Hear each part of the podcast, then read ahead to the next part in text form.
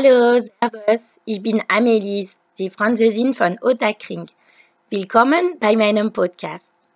Ich habe für euch viele Geschichten von meinem Leben in Wien und ich hoffe, dass es für euch auch spannend wird. Heute werde ich was über meine Beziehung mit Sarah Wiener erzählen.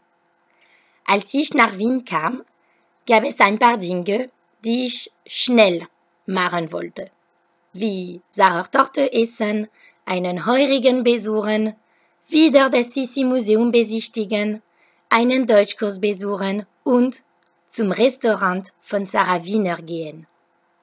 In Frankreich schaute ich so gern ihre Sendung auf Arte an. Endlich in Wien könnte ich ihre Küche verkosten. Oder so hatte ich es mir vorgestellt. Als ich die Adresse dieses Restaurants im Internet suchte, fand ich keine in Wien, sondern eine in Berlin. Was? In Berlin? Was machte meine Sarah Wiener in Berlin? War sie eigentlich Deutsche? War diese österreichische Herkunft eine Lüge? Nein.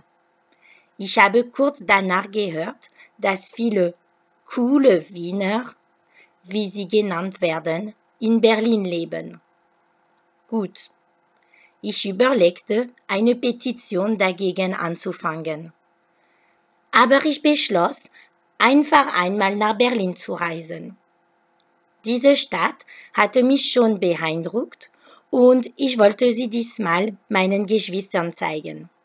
So sind wir direkt vom Flughafen zum Hamburger Bahnhof der heute ein Museum für zeitgenössische Kunst ist und wo das Restaurant Sarah Wieners ist. Es ist so ein schöner Ort. Es erinnert an Wiener Kaffeehäuser. Aber es hat einen modernen und warmen Touch. Es ist einfach gemütlich.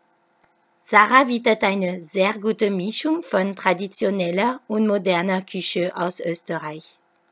Für mich war es schon wie zu Hause. Gut, aber wie könnte ich mit meiner Küchengöttin in Kontakt kommen?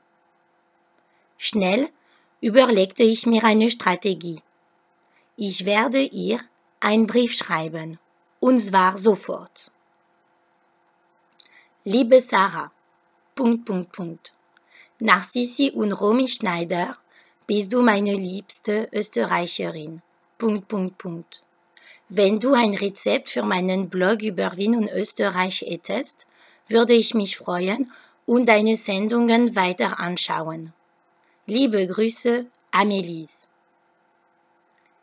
Ich war sicher, dass die Kellnerin mich auslachen würde. Aber nein, oder zumindest nicht vor mir. Ein paar Wochen später bekam ich eine E-Mail von Sarahs Assistentin, mit einem Rezept für Kaiserschmarrn. Es war aber das einzige, das ich schon auf meinem Blog hatte. Ich versuchte, ein anderes zu bekommen. Wunderbar! Ich kriegte ein Rezept für eine Tomatensuppe mit Basilikumnockern. Ganz original von Sarah Wiener. Ja, meine Küchengöttin. Bald danach habe ich die Suppe mit ihren Nockern gekocht Lecker. Ich kann sie nur empfehlen. Seid ihr bereit, sie zu kochen? Ihr findet das Rezept auf meinem Blog in diesem Podcast-Beitrag. Mahlzeit!